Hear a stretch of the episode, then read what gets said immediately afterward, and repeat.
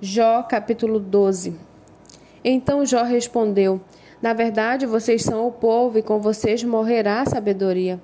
Mas eu também tenho entendimento, em nada sou inferior a vocês. Quem não sabe as coisas como essas? Eu sou motivo de riso para os meus amigos. Eu que invocava a Deus e ele me respondia. Os justos e os retos são motivo de riso.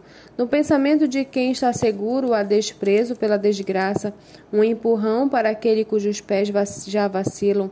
Os opressores têm paz em suas tendas, e os que provocam a Deus estão seguros.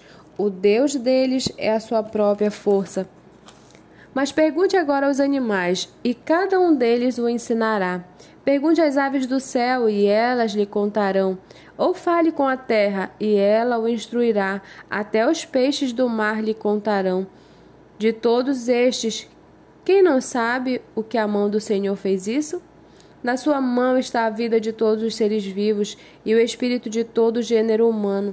Por acaso o ouvido não avalia as palavras, assim como o paladar prova as comidas? Está a sabedoria com os idosos? Será que a longevidade traz o entendimento?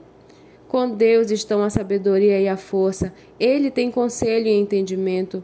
O que ele derruba não pode ser reconstruído. Se ele lança alguém na prisão, ninguém a pode abrir. Se ele retém as águas, elas secam. Se ele as soltam, elas deva devastam a terra. Com ele estão a força e a sabedoria. A ele pertence o enganado e o enganador. Ele leva os conselheiros embora, descalços, e faz os juízes de tolos. Solta os laços que prendem os reis e amarra uma corda aos seus lombos. Ele leva os sacerdotes embora, descalços, e transtorna os poderosos. Deixa os conselheiros sem palavras e tira o entendimento dos anciãos. Lança desprezo sobre os príncipes e afrouxa o cinto dos fortes. Das trevas revela coisas profundas e traz à luz a densa escuridão. Deus engrandece as nações e depois as destrói, dispersa-as e de novo as con congrega.